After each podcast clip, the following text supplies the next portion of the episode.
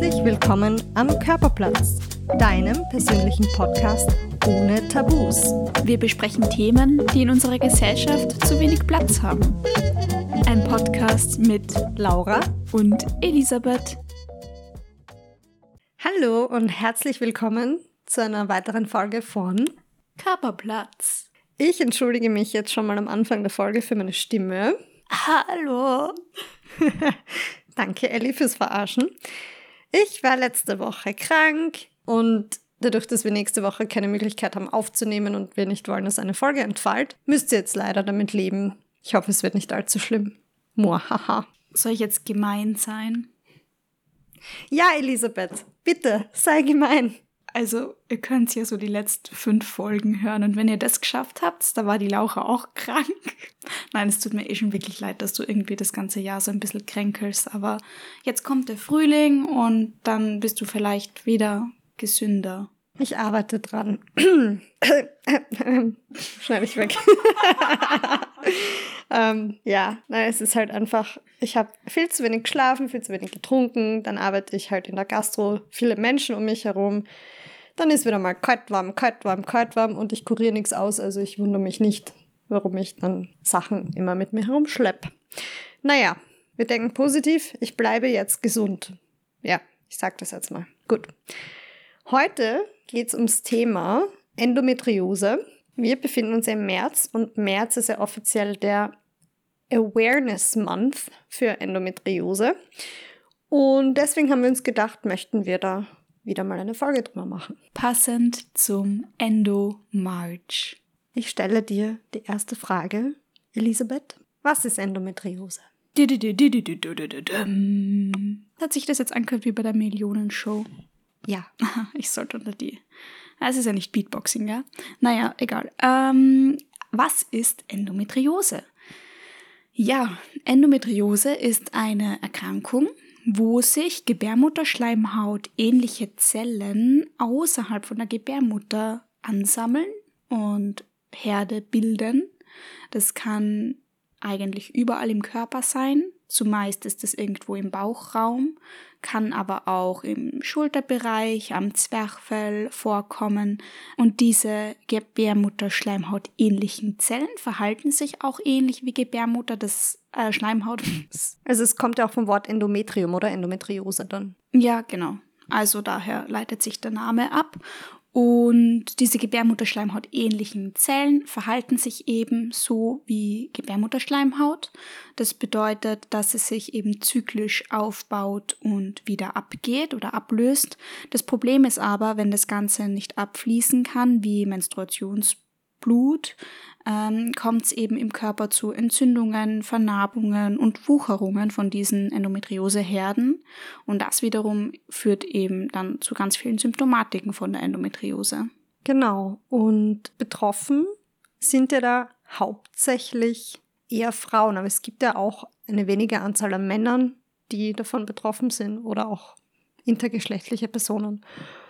Und aber hauptsächlich Frauen. Es wird ja heute in Laufe der Folge noch wichtig sein. Genau, also die Endometriose ist ja ganz lang eigentlich so als die häufigste gynäkologische Erkrankung bei Frauen gelaufen. Ist es auch irgendwo. Es ist jede zehnte Frau von Endometriose betroffen und Endometriose ist auch einer der häufigsten Gründe für Unfruchtbarkeit bei der Frau. Allerdings, wie du richtig gesagt hast, kann Endometriose genauso auch bei Männern vorkommen. Es gibt einfach eine sehr geringe Studienlage dazu. Da ist es jedoch so, dass das hauptsächlich nach ähm, Hormonbehandlungen der Fall ist. Also wenn du wirklich zum Beispiel nach einer Prostataentfernung bei Prostatakrebs ähm, eine Hormontherapie hast, dass dann auch Endometrioseherde auftreten können. Ist aber eben sehr, sehr selten. Und wozu es auch absolut keine Studienlage gibt oder sehr, sehr, sehr, sehr, sehr wenig ähm, geforscht wurde bis jetzt, ist zum Beispiel bei Transgender-Personen, wo dann die Umwandlung von Mann zu Frau ist, wo natürlich der Mann dann auch eine sehr starke Hormontherapie ähm, einfach sich zu unterziehen hat. Ja, das ist ein deutscher Satz. Ja, es ist generell ja die Forschung und die Studienlage zum Thema Endometriose noch weit nicht dort, wo sie sein sollte, meiner Meinung nach oder unserer Meinung nach. Und was, was ich ganz spannend finde bei dem Thema Endometriose, es ist eine Erkrankung, bei der man immer noch nicht wirklich die Ursache kennt.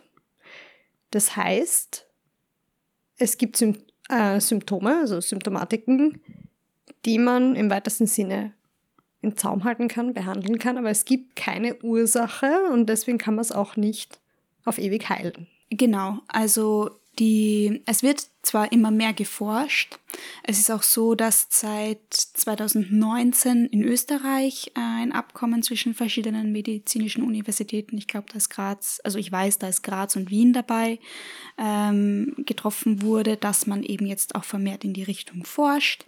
Und es ist schon mehr Awareness da.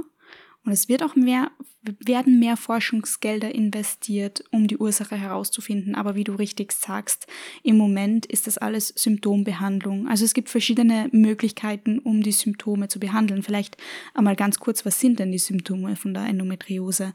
Ähm, erstens ist da eben diese sehr, sehr starke, also die sehr, sehr starken Schmerzen während der Periode, während der Menstruation.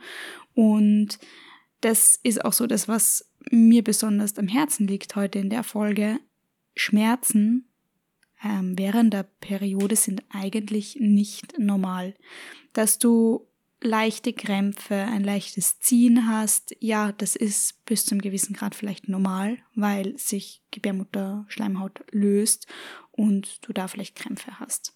Aber wirkliche Schmerzen, sodass du am Boden sitzt, weil du solche Krämpfe hast, dass du dich zusammenkrümmen musst, dass du vor Schmerzen am Klo abkippst, dass du dass du ohnmächtig wirst, dass du das Gefühl hast, dass dir jemand mit einem Messer im Bauch herumbohrt, dass du ausstrahlende Schmerzen in die Beine hast, dass du nicht mehr gerade stehen kannst. Das ist nicht normal. Und egal, wer dir das einreden möchte und sagt, ach, ja, das ist normal, du bist eine Frau, du hast halt ein bisschen Periodenkrämpfe, da kannst schon alles machen. Nein, das ist nicht normal. Genau, weil, wie du sagst, es handelt sich ja dann nicht mehr um die Periode, sondern es handelt sich um Endometriose und das ist eine Krankheit. Und dementsprechend auch nicht mehr um sogenannte Periodenkrämpfe. Was man dazu sagen kann, die meisten Frauen, muss man dazu sagen, die betroffen sind von Endometriose, haben die Symptomatik und merken, dass es gibt natürlich auch einzelne Fälle, wo sich das nicht wirklich symptomatisch ausdrückt und schlummernd vorhanden ist. Zu Perioden ziehen oder Krämpfen, wie du sagst, wo man sagen kann, das ist normal. Es kann mal mehr, mal weniger sein. Also es muss nicht jeden Zyklus gleich verlaufen. Ähm, wenn das einmal mehr ist, kann das auch zum Beispiel mit deinem Magnesiumstatus zusammenhängen, mit deiner Ernährung, hat viele kausale Beziehungen in dem Moment dann. Das sagen auch viele Frauen, wenn man sie fragt auf einer Schmerzskala von 0 bis 10, wo man sagt, okay, ab einer 3 nimmt man Schmerzmittel, dann ordnen Frauen das schon, wenn sie sagen, okay, ab 8 ist zum Beispiel eine Geburt, zwischen 6 und 8 ein. Also das sind dann schon Schmerzen, über die wir da reden. Genau. Ähm, es gibt auch Frauen, die schon, also die Endometriose haben und schon Kinder geboren haben. Und da ist es auffallend, dass die Frauen berichten, naja, die Geburt war ja nicht so schlimm. Also das waren jetzt ungefähr die gleichen Schmerzen, wie ich jeden Monat habe. Und dann sehen sie in Relation dazu die Geburt als gar nicht so tragisch. Und ja, im Zuge von meiner Bachelorarbeit habe ich mich auch mit verschiedenen Fallbeispielen oder Fallstudien beschäftigt, wo Frauen eben interviewt worden sind, wo sie die Schmerzen auch beschreiben sollen. Und da ist eben ganz, ganz häufig diese bohrenden, stechenden Schmerzen, wo du das Gefühl hast, was mir so eindrücklich geblieben ist und was ich finde, dass diese Schmerzen auch gut beschreibt, sind Fingernägel, die sich in deinen Unterleib bohren. Und ich finde, das beschreibt diesen Schmerz ganz gut.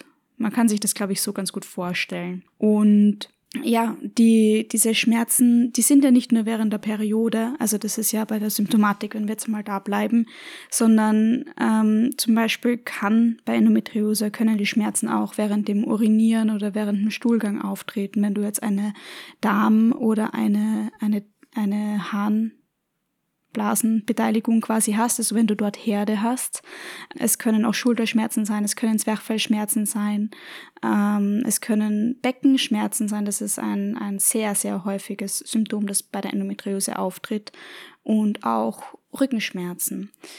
Zudem kann es auch zum Schmerz, zu Schmerzen beim Geschlechtsverkehr kommen bei der Endometriose. Andere Symptomatiken, die du jetzt äh, abgesehen von den Schmerzen bei der Endometriose haben kannst, sind zum Beispiel eine zyklische Müdigkeit. Das bedeutet, dass du innerhalb von deinem Zyklus ähm, eine, eine Fatigue, also so ein chronisches Erschöpfungs- oder Ermüdungssyndrom ähm, wahrnehmen kannst oder ja, einfach eben zyklisch das quasi abläuft.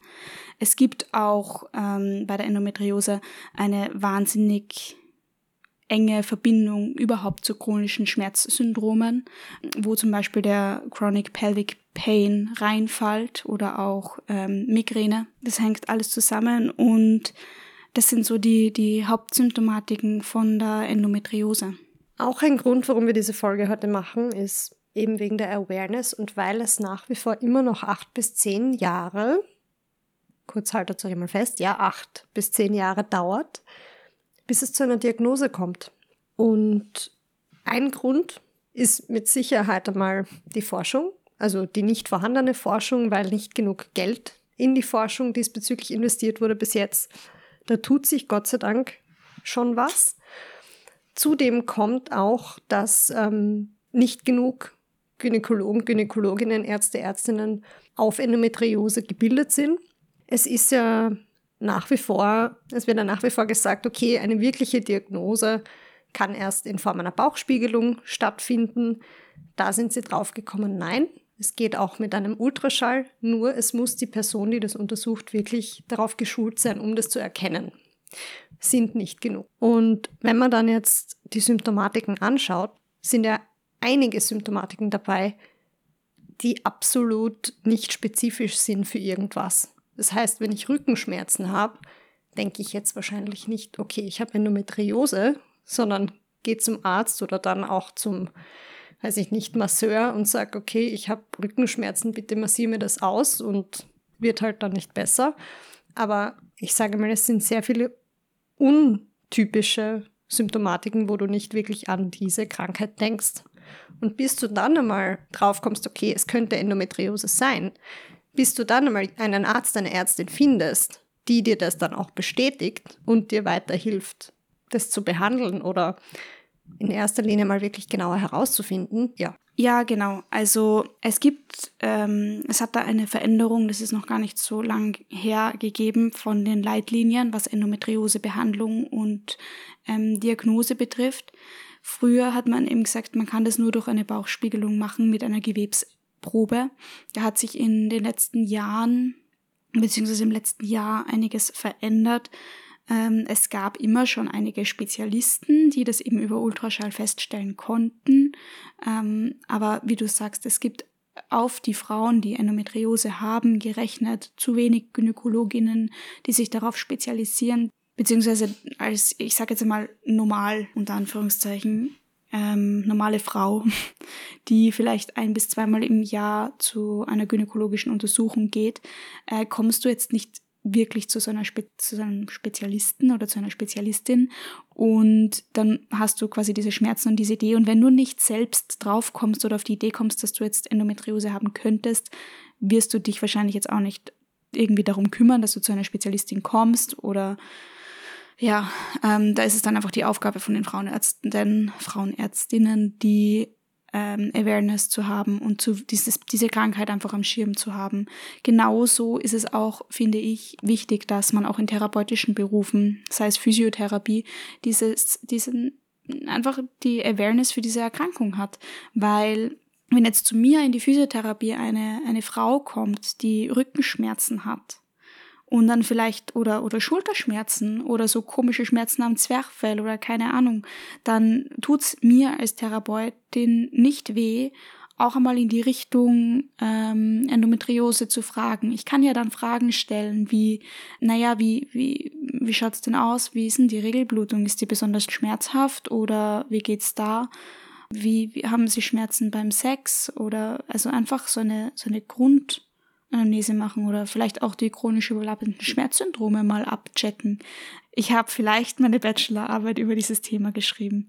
Ähm, aber eben, ich denke mir, das ist wichtig und wie du sagst, egal, egal in welchem Beruf im, im, Gesundheitswesen, wenn jeder ein bisschen eine Awareness hat, das müssen nicht alles, ähm, alle Spezialisten und Spezialistinnen auf dem Gebiet sein, aber eine Awareness wird reichen, damit man dann sagen kann, hm, Warnlicht, vielleicht Richtung Endometriose, schau mal zu dem Spezialisten, zu der Spezialistin. Dass wir dann immer noch Wartezeiten haben, das ist ein wirtschaftliches Problem. Ich glaube auch einfach diese du sagst, diese Grundawareness zu haben, um auch eine Frau, die mit Schmerzen zu dir kommt als Gynäkologe, Gynäkologin, nicht mit dem Satz, ja, das sind halt Regelschmerzen, das ist normal, wieder nach Hause zu schicken.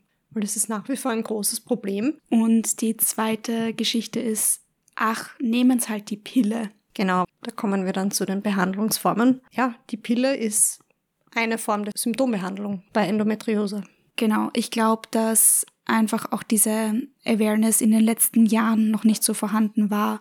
Und ich traue mich zu behaupten, dass es mittlerweile ein bisschen was anderes ist als vor zehn Jahren. Natürlich auch durch Social Media, da werden wir dann später noch drauf eingehen, ähm, weil es passiert gerade ganz, ganz viel auf dem Gebiet. Es passiert viel, es, es gibt viele Frauen, die ihre Geschichten teilen, aber da eben, da gehen wir dann noch genauer darauf ein, wo ihr euch da auch informieren könnt.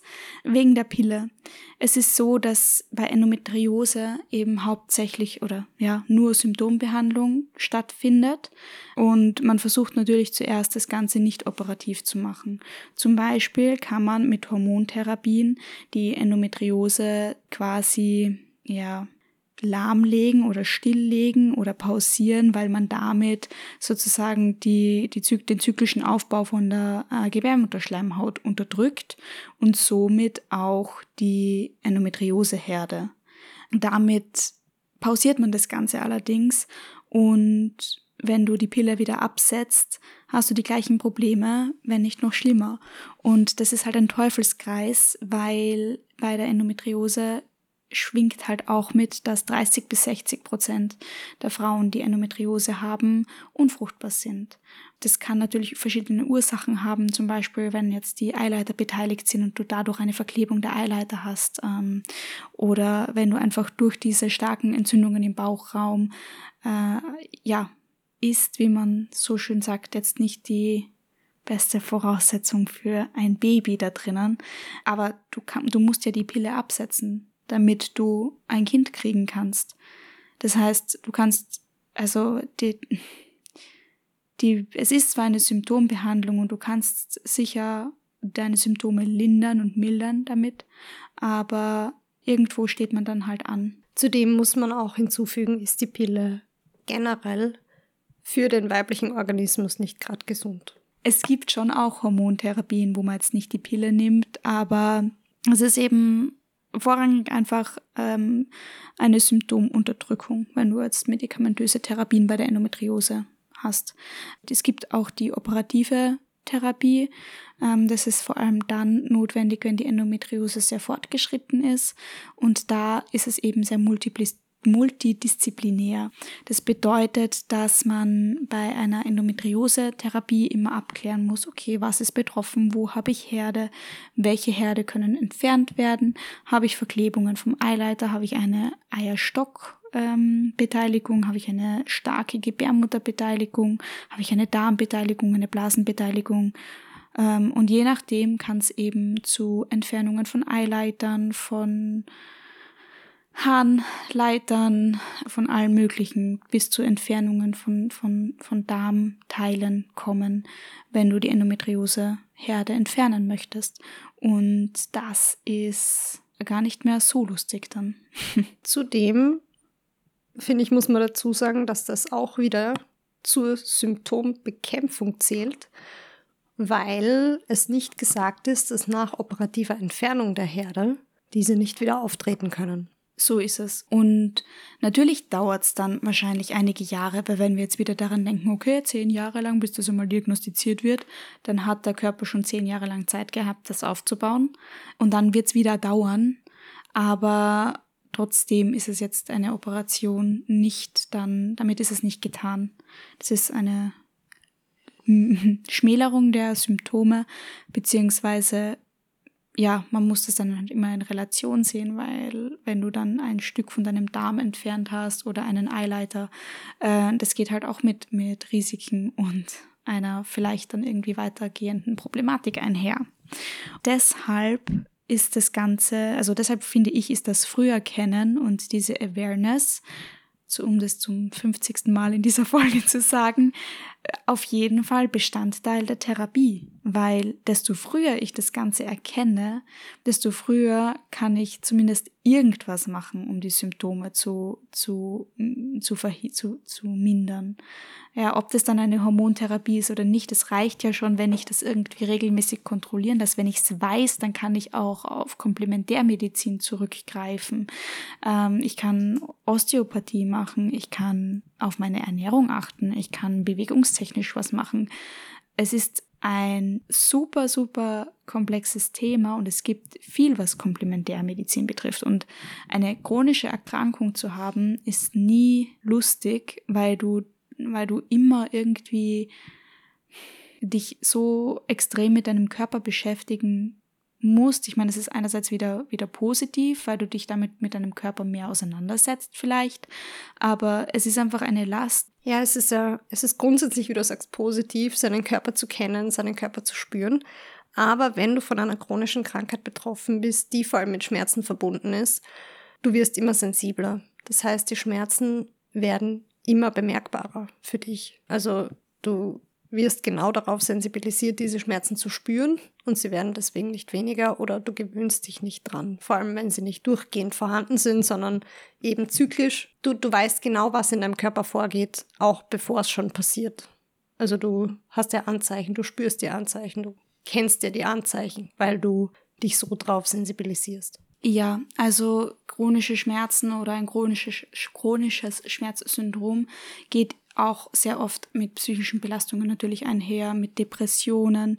Wenn du jetzt sagst Sensibilisierung, bei der Endometriose oder überhaupt bei chronischen Schmerzsyndromen ist es so, dass die Sensibilisierung auch auf zentraler Ebene passiert, also dass im Gehirn eine Veränderung von der Schmerzwahrnehmung mehr oder weniger stattfindet und du auch nicht schmerzhafte Reize dann als schmerzhaft wahrnehmen kannst. Ja, es ist ein Teufelskreis und deshalb ist jetzt die Frage, um mal irgendwie so ins Positive umzulenken. Jetzt wissen wir, was ist Endometriose.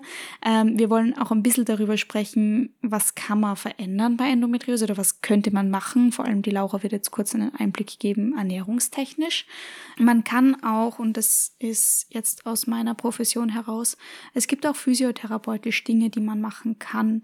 Man kann einerseits viszeral, das bedeutet wirklich am Bauchraum arbeiten. Man kann aber auch mit Atemtherapie, mit Entspannungstechniken oder auch mit Bewegung, mit Training des Beckenbodens, äh, kann man da Symptome lindern und deshalb, es gibt Physiotherapeuten und Physiotherapeutinnen, die auf diese Thematiken spezialisiert sind.